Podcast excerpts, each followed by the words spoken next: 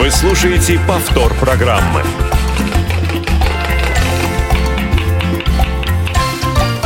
Вкусноежка.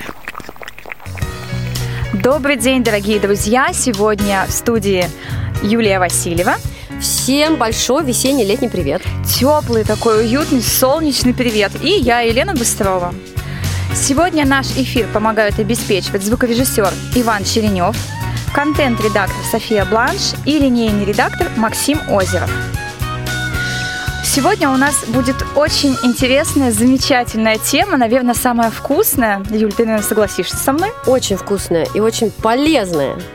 Да, действительно, она очень полезная, потому что в этой теме очень много калия и всего-всего, о чем мы скажем немного позже. Дорогие друзья, мы сегодня решили поговорить о сыре. Сыр – это, наверное, самый вкусный продукт, который любят и взрослые, и дети. Ну да, существуют еще люди на планете, которые его не едят.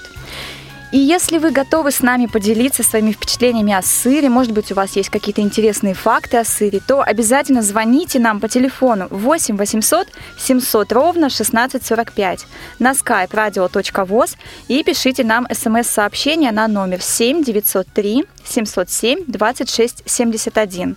Может быть, в вашей семье есть какие-то сырные традиции, может быть, у вас есть какие-то а, сырные секретики. Делитесь с нами, пожалуйста, нам будет очень интересно и полезно. А может быть, вы готовите сыр в домашних условиях, да, то обязательно звоните нам. И, конечно же, не забывайте про нашу группу ВКонтакте «Вкусноежка».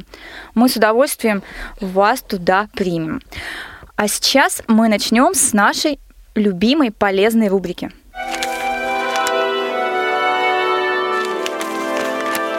Тетрадка. А полезную эту рубрику я назвала потому, что мы поговорим о истории возникновения сыра. А это знать, наверное, полезно каждому.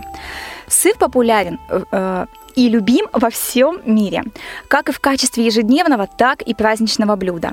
Но когда и как появился самый первый сыр – Никто не знает, но археологи предполагают, что история сыра ведет свои истоки с эпохи неолита. Человек уже умел готовить сыр за 5000 лет до нашей эры, и сыр является ровесником хлеба. Недавно остатки сыра возрастом в 3000 лет были обнаружены учеными в китайском захоронении – Древние греки считали сыр божественным творением.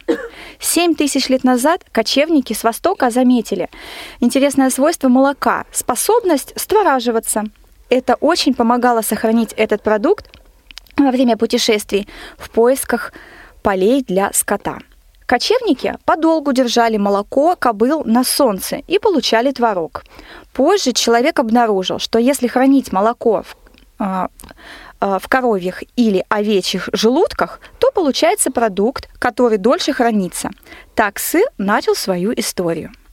Самый старый вид сыра – сорт Демос, назван в честь острова, на котором начал производиться еще в первом веке нашей эры. Вслед за древними греками научились готовить сыр и римляне. Во времена правления вавилонского царя Хамурапи сыр был таким же повседневным и обязательным блюдом, как и хлеб. В Риме во время правления Цезаря этот продукт был просто незаменим на всех праздниках и на всех столах в семьях. Римляне, грабя э, врагов, забирали их сыры в качестве трофея. Расцвет сыроварения пришелся на эпоху Средневековья, когда его изготовлением занялись монахи. Существует мнение, что монахи в ожидании, когда забродит вино, обратили внимание и на процесс изготовления сыра. Именно тогда, благодаря стараниям монахов, появилось множество разнообразных сортов сыра. Его коптили, солили, а, разводили на некоторых сортах плесень. Вино и сыр стали неразлучны. Пожалуй, самая известная сырная страна – это Швейцария. Швейцарцы очень любят этот молочный продукт. С ним связано немало традиций и праздников. Самая интересная традиция – это когда к появлению в семье младенца готовится огромная голова сыра и ставится на ней дата рождения малыша, чтобы его жизнь была сырной. В швейцарских деревнях популярен день разделения сыра – Селяне достают свои сырные запасы и угощают всех желающих. Не отстала от Европы и Россия. Славяне умели готовить сырный творог, который получали за счет естественного свертывания коровьего молока. Из летописи известно, что даже дань выплачивали таким сыром. Русскую традицию сыроварения заложил Петр I, пригласивший мастеров сыроделов из Голландии, после чего в конце XVIII века был построен первый в России сырозавод, а, расположенный в имении Мещерякова. Уже к 1913 году в стране выпускалось около 100 сортов сыра. Многие из них успешно экспортировались и за рубеж. Современные объемы ежегодного потребления сыра на душу населения составляют около 3 килограммов. Всего где-то примерно 450-480 тонн сыра. Вот так вот. Слушайте, ну мне кажется, я съедаю больше, чем 3 килограмма сыра в год. Хотя, конечно, сложно рассчитать, но есть такое ощущение, что, а, ну, я лично сыр люблю, хотя, а, помнится, в детстве а в детстве я не любила сыр совершенно и даже не ела а, сырники, думая, что, ну, как сырники, они же должны быть из сыра, и меня долго убеждали, что нет, сырники, они из творога, но ребенок, он же как мыслит, если сырники, значит из сыра, я их долго не ела. И ну, теперь ну, логично. Думаю, да, сколько я пропустила вкусного сыра. Ну, на самом деле сыр, вот с детства нас приучали к тому, что сыр – это очень полезный продукт. Ну, во-первых, для костей, да, а во-вторых, все таки для сердца. Ну, это я так считаю, и нам в детстве всегда это говорили. А вот когда мы готовились к эфиру, мы посмотрели различную информацию, потому что очень много информации про сыр на самом деле. Мне кажется, даже одной программы не хватит для того, чтобы рассказать про всю пользу и вред. А, и на самом деле в сыре где-то 3% а, это составляют вот как раз минеральные вещества львиная доля в которых принадлежит кальцию и фосфору. Наряду с ними в сыре содержится цинк, йод, селен, железо, медь, калий, как я уже и говорила. Не менее богат э, сыр и витаминами. Например, витамин А, В1, В2, В12, С, Д, Е, ПП. Э, пантотеновая прошу прощения, я ее такую не знаю, пантотеновая кислота. Видимо, все-таки это какая-то может быть... Видимо, полезная. Да, видимо, полезная. Ну, я знаю, кроме этого, фолиевую кислоту, да, поэтому вот. А, на самом деле сыр очень хорошо усваивается за счет вот этих питательных веществ.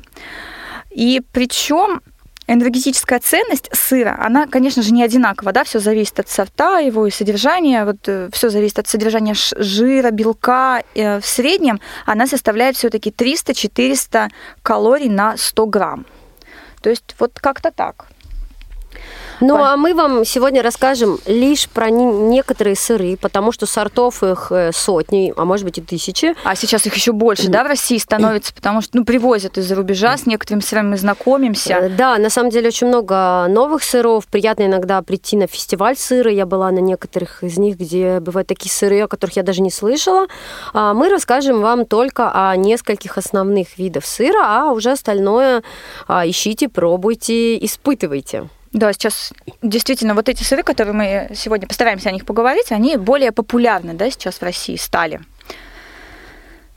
Вот, например, сыр моцарелла, да, мы все знакомы уже с ним по а, его такой мягкости, он добавляется в различные продукты пицца, и так далее. Пицца. Да, конечно же, пицца. Это мягкий молодой сыр из Южной Италии. В местной кухне моцарелла чаще всего используется, конечно же, в пицце. Свежие салаты, закуски, капризе, запеканки, лазаньи и пасти. Вот почему в пасте, да, вот такой вот нежный-нежный мягкий сыр. Без этого сыра немыслимы многие блюда итальянской кухни, и в первую очередь пицца, как мы уже сказали. И именно моцарелла обладает идеальным нейтральным вкусом и специфической структурой, благодаря которой сыр слегка тянется. Если взять его готовую порцию горячей пиццы, то он будет так тянуть, такой прикольный. Благодаря моцарелле закрытый итальянский пирог кальцоне, такой вкусный и фирменная вот эта итальянская закуска капризе просто бы не получилась, вот, ну, не появилась бы на свет без этого сыра. Но главное, спасибо стоит сказать черным буйволицам, чье молоко трудолюбивые итальянцы взяли за основу этого замечательного вкусного сыра. Вот так, многое даже не знаешь. Я даже не подумала бы, что действительно из молока буйволиц делается сыр. Вот так. А следующий сыр, на который мы обратим внимание, сыр, с которым я лично не так уж хорошо знакома, это сыр маскарпоне. Это даже не совсем сыр, а скорее такой сырный кремообразный продукт. Чизкейк, тирамису, наверное, все ели. Да, есть-то ели, но вот э, так, чтобы я из него готовила, конечно, это вряд ли. Э, маскарпоне вместе с, маска... с моцареллой, рикоттой и фетой относится к категории свежих, пастообразных или творожных сыров. А, Сюда же по европейским классификациям как раз можно отнести и традиционный многими любимым творог. Все эти сыры имеют нежную консистенцию и а, нейтральный вкус, быстро готовятся и не вылеживаются. Свежие сыры не прессуют и не солят. Они ценны своей свежестью и мягкостью. Достоинства мягких сыров омрачаются лишь одним недостатком – они быстро портятся.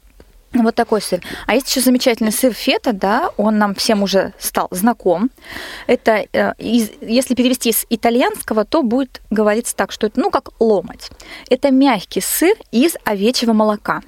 Появился в античные времена, а сейчас, конечно, считается греческим.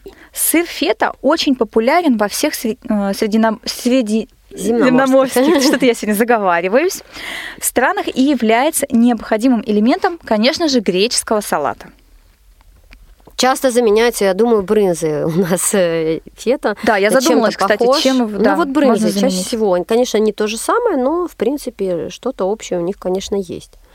А, я думаю, многим следующий сыр известен. Это сыр Маздам. Конечно, с, ви- с вином. Да, еще бы, конечно. Сыр и вино, как мы уже говорили, всегда рядом. Это известная марка голландского сыра с большими дырками, сладковатым вкусом и уникальным ароматом.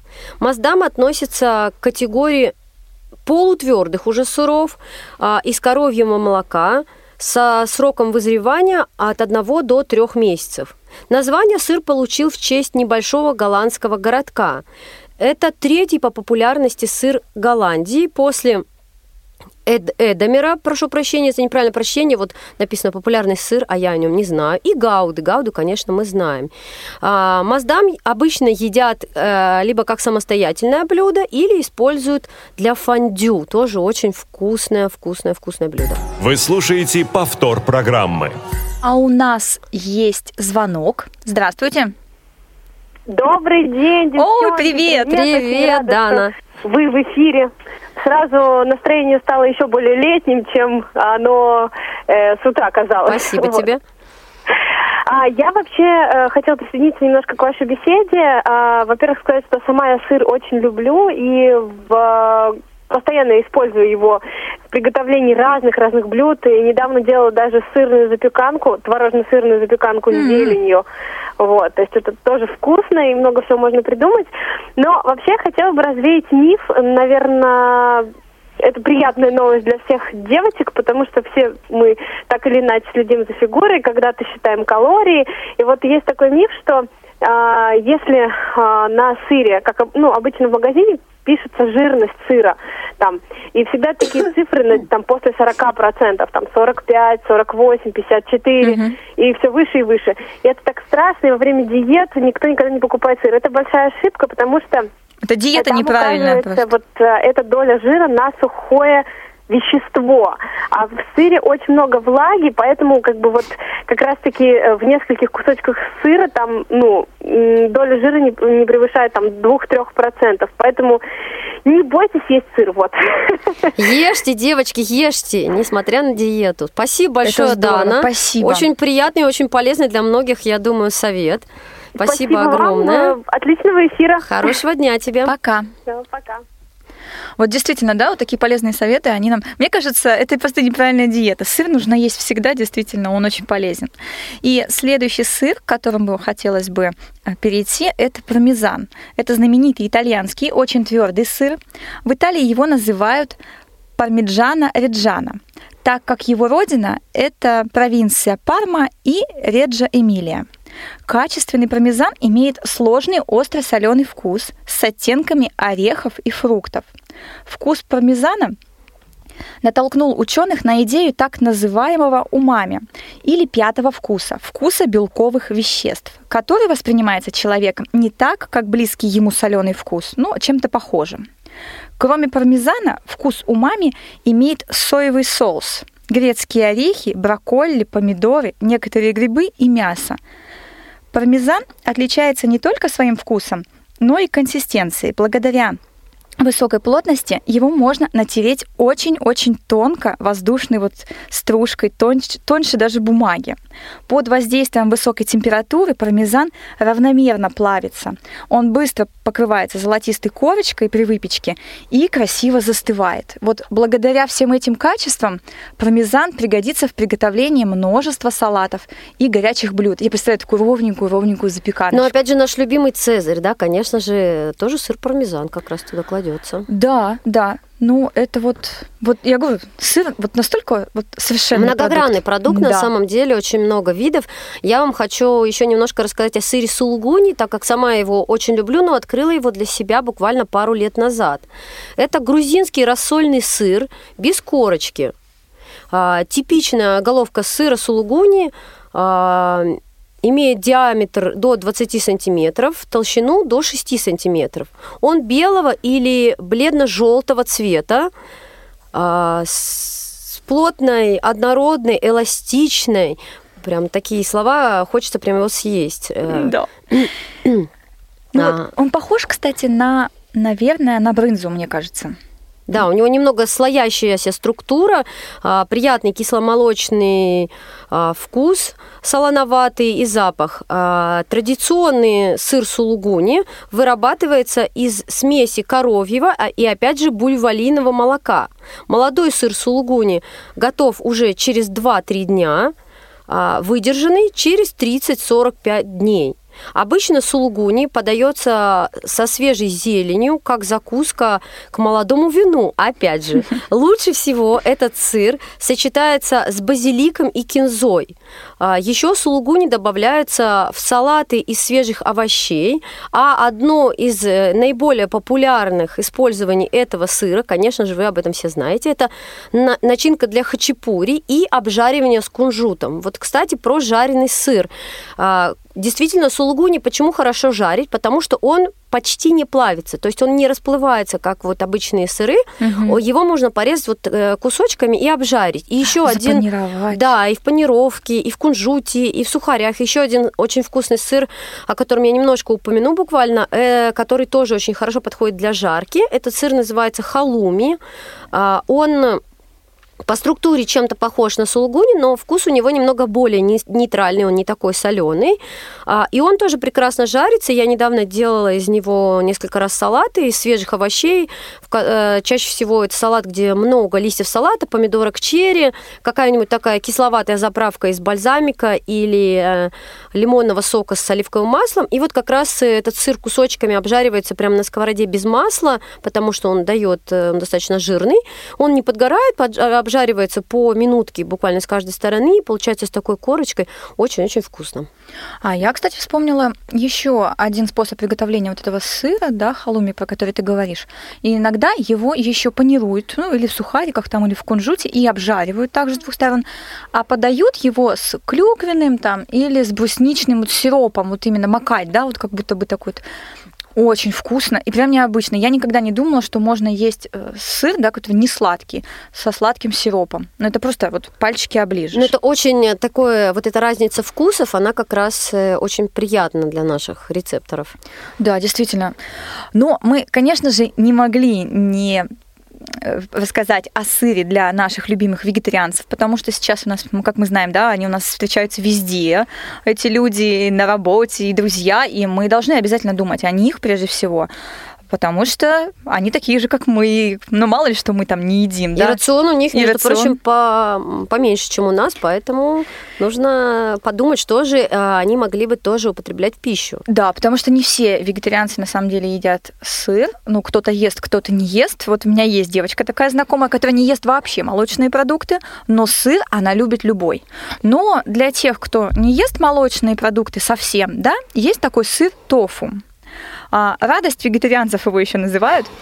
Потому что или вот кто постится, или кто худеет. По правде говоря, очень сложно назвать его сыром, но это все-таки растительный продукт, и он из соевого молока, который на протяжении веков заменял мясо и молоко для населения Китая и Японии. Возможно, что именно в этом продукте заключается секрет долголетия и отсутствия проблем с лишним весом у народов Азии – Существует множество разновидностей тофу. Шелковый, похожий на йогурт, твердый, как брынза, прессованный, копченый и высушенный. У тофу почти нет собственного вкуса, поэтому его не едят просто так, а используют, ну, только в кулинарии для приготовления самых разных блюд. Вот так. А, ну, на самом деле, я э, ела его буквально несколько раз и очень давно, но помнится мне один наш друг из Америки а, очень хорошо его готовил каким-то образом, тоже причем не помню, не буду сейчас вводить никого в заблуждение, но мне казалось, что он его тоже немножко обжаривал и готовил с ним тоже очень интересные вкусные салаты. А, достаточно интересно, на самом деле. Не очень похож на сыр, правда, но интересный вкус. Да, на самом деле очень много, да, всего можно готовить из сыра. Если вот привести такой вот самый, самый, самый близкий для меня пример, я очень люблю готовить чизкейк. Ну, у меня как обычно, да, я смотрю рецепты, которые есть, а потом сочиняю сама. И для того, чтобы сделать классический чизкейк, я использую вот опять же плавленый сыр, да, потому что маскарпоне, сами понимаете, ну, либо его самим делать, либо его купить, а купить его все равно нужно поискать еще, да, в определенных да и стоит местах. он недешево. Да, и стоит он недешево. Поэтому я использую все просто, я беру, ну, там, плавленый сыр, виолу, ну, я уже рекламу делаю, потому что, ну, как-то так, простите, да, потому что я так использую. И сливки, жирные сливки. И потом все это смешиваю, соответственно, когда это загустевает, получается прекрасный классический чизкейк, да, ну, можно добавить туда сахара, можно не добавлять, потому что все равно с сиропом. Вот тебе, ну, получается вот такой вот крем сырный. Ну, на самом деле, сыров, как мы уже и говорили, великое множество. Мы рассказали да. только о некоторых. А остальное, остальным, может быть, еще информацией поделимся, конечно же, в наших э, группах. Заглядывайте, читайте. А мы переходим к еще одной нашей любимой рубрике. Копилка полезностей. Вот говоря про сыр, можно и сказать о нескольких маленьких хитростей, которые помогут избежать порчи сыра, да, потому что мы все знаем, что сыр – это скоропортящийся продукт. И наш первый совет. Каждый кусок сыра должен быть упакован индивидуально, чтобы сохранился его вкус. Стоит избегать полиэтиленовых пленок, Сыр, завернутый в полиэтилен, перестает дышать. В результате этого портятся его вкусовые качества. Также могут завестись вредные бактерии. Альтернативным вариантом в данном случае может стать пергамент, который прекрасно дает сыру дышать. В то же время он предохранит его от высыхания. Сыр не любит температурных перепадов. В подобных условиях он портится, крошится, меняет свой вкус. Чтобы избежать резких перепадов, хранить сыр нужно на нижней полке в холодильнике. Идеально для этого подойдет э, отделение для фруктов и овощей. Если вы находитесь в помещении без холодильника, то нужно завернуть сыр в льняную салфетку, смоченную слегка соленой водой, и держать его в таком месте, чтобы на него не, не попадали прямые солнечные лучи. Сыры поглощают запахи своей среды. Именно поэтому не стоит хранить сыры разного типа в одной упаковке. Ко всему прочему, сыр – это очень ароматный продукт. Каждый вид пахнет по-своему, и портить этот аромат не стоит. Еще одна маленькая рекомендация – не стоит заранее нарезать сыр. Таким образом он высыхает. Отрежьте ровно столько, сколько собираетесь съесть. Еще один совет – это не покупать про запас, да, то есть не запасаться. Это точно. Потому что ни один сыр не хранится долгое время, особенно сыры из сырого молока. Поэтому в следующий раз, когда пойдете в магазин, постарайтесь удержаться от соблазна и купите лишь небольшое количество сыра. Таким образом, вы сумеете по-настоящему насладиться его вкусом. Срок хранения в домашних условиях э, э, следующий. Твердые сыры можно хранить 7-10 дней. При этом надо следить, чтобы на них не появилась плесень. А, мягкие сыры хранят не более трех дней, так как они быстро стареют. Плавленые же сыры в открытой упаковке храните не больше двух суток. После они сохнут и теряют свои полезные и вкусовые качества. Вот такие у нас советы. А у меня есть антисовет. Кстати, Давай. я узнала про него буквально вчера. А, Я всегда делаю такую вот маленькую хитрость. Когда у меня сыр полежит, ну, соответственно, я переживаю же, что он испортится, я, знаете, как делаю? Я его беру, натираю на терке и подсушиваю. Ну, просто вот высушиваю, да, его. Потом ссыпаю в пакет и убираю в морозилку. Для меня кажется, ну, буду печь пиццу, буду делать запеканку.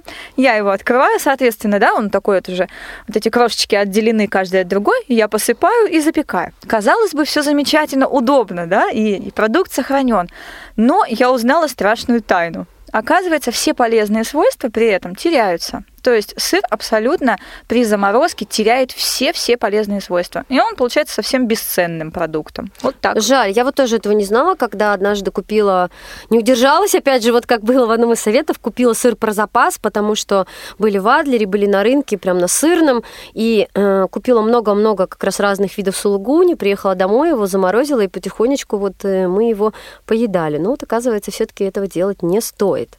Действительно, и когда мы ходим в магазины, когда вы ходите, уважаемые радиослушатели, когда вы покупаете фасованный сыр, к примеру, ну, нарезанный, да, и расфасон, смотрите дату обязательно упаковки. Потому что если этот сыр упакован вчера, не стоит его брать. Так как у него срок хранения абсолютно маленький, то берите либо сегодняшний, ну там утром, а вы покупаете вечером, но и учитывайте, да, что вы в ближайшее время должны его съесть. Поэтому лучше всего, в принципе, если вы едите сыр практически каждый день, там утром на завтрак, то грамм 300-400 дня на 4, в принципе, достаточно да, будет для семьи из двух человек. Я недавно узнала, что, а, оказывается, есть даже различные сырорезки, которые, то есть не просто нож, который можно красиво, Мгм. тонко нарезать сыр, а вот целые такие маленькие устройства, которые нарежут сыр нужными а, пластиками, и он может быть рифленый, и не рифленый, в общем, в разном красивом виде, как раз для того, чтобы подать на стол, вот, чтобы это было красиво. Но опять же, это, наверное, а, они большие. Я просто не сталкивалась с сырорезкой, Юля. Вот они большие. Нет, они маленькие. Вот у меня подруга им пользуется, говорит, что они совершенно небольшие, они не промышленные. Это именно дома нарезать кусочек сыра перед приходом гостей. Ну, а потом мыть это все. Это же нож-то быстренько помыл там, да. Но зато удобно, можно не глядя так раз-раз и все. А вот, ну вот видишь, тоже полезный Да, есть свои, да, тонкости в этом всем. Но мне кажется, сыр нужно есть всегда, особенно детям, подросткам и у тех, у кого заболевания с- ну, сердца, потому что действительно калий, да, Да. кальций, Кальций, это да, всего, М. все полезные вещества. Ну что, друзья, к сожалению, время наше летит. А еще одна новость, о которой мы хотели вам сказать. Э, Как вы понимаете, сейчас лето, грядет уже, вот по погоде оно близко. А, И у всех начинаются каникулы, все уезжают в отпуска. Мы тоже решили а, устроить себе небольшие каникулы. и уехать вот. Да, и уехать в отпуск. Поэтому программа «Вкусноежка» прощается с вами, но только до осени. Не расслабляйтесь. Копите рецепты, копите силы. И, конечно, слушайте повторы наших программ. Потому что, может быть, вы что-то пропустили, что-то полезное, что-то приятное. Мы прощаемся с вами, друзья. Будем очень скучать и ждать встречи с вами. Всего доброго. Пока. Пока. Все выпуски программы «Вкусноежка» вы можете скачать на молодежном портале инвалидов по зрению и на сайте Радио ВОЗ. Вступайте в нашу группу ВКонтакте и Одноклассниках. «Вкусноежка».